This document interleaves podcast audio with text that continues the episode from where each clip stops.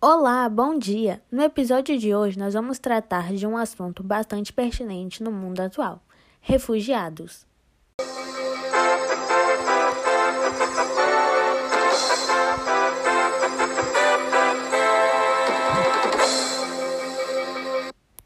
Atualmente, esse tema vem sendo bastante discutido. Para situar melhor vocês, refugiado é toda pessoa que, em razão de alguma perseguição, encontra-se fora de seu país de origem e não pode voltar por conta de alguma violação contra os direitos humanos.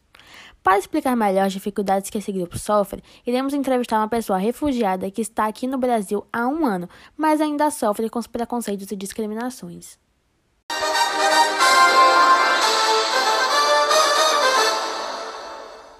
Olá, bom dia. Me chamo Nicole Espinheira e irei entrevistar agora o refugiado mexicano Diego Rodrigues para ele nos contar um pouco mais de como é a sua vida no Brasil e o que ele passou e passa com relação à sua vida social e dificuldades. Então, Diego, qual foi o primeiro sentimento que você teve ao sair do seu país para se alojar em outro? Bom dia a todos. Então, nós não tivemos muita escolha, já que estavam ocorrendo diversas guerras por território na nossa região e assim a nossa segurança já estava bem prejudicada. Aí soubemos que o Brasil era considerado um dos países com maior compromisso com os refugiados e foi nesse momento que decidimos vir para cá. Bom, o primeiro grande desafio que encontramos é com relação à, à cultura, porque como são países diferentes, com línguas, costumes e comidas diferentes, a primeira adaptação foi bem difícil.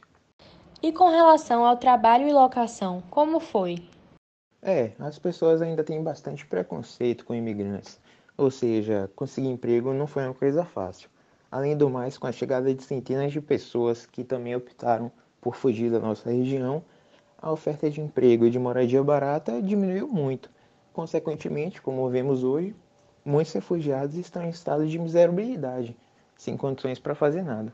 Muito obrigada por essa entrevista, Diego. Agora voltamos com você, Alice Mapurunga.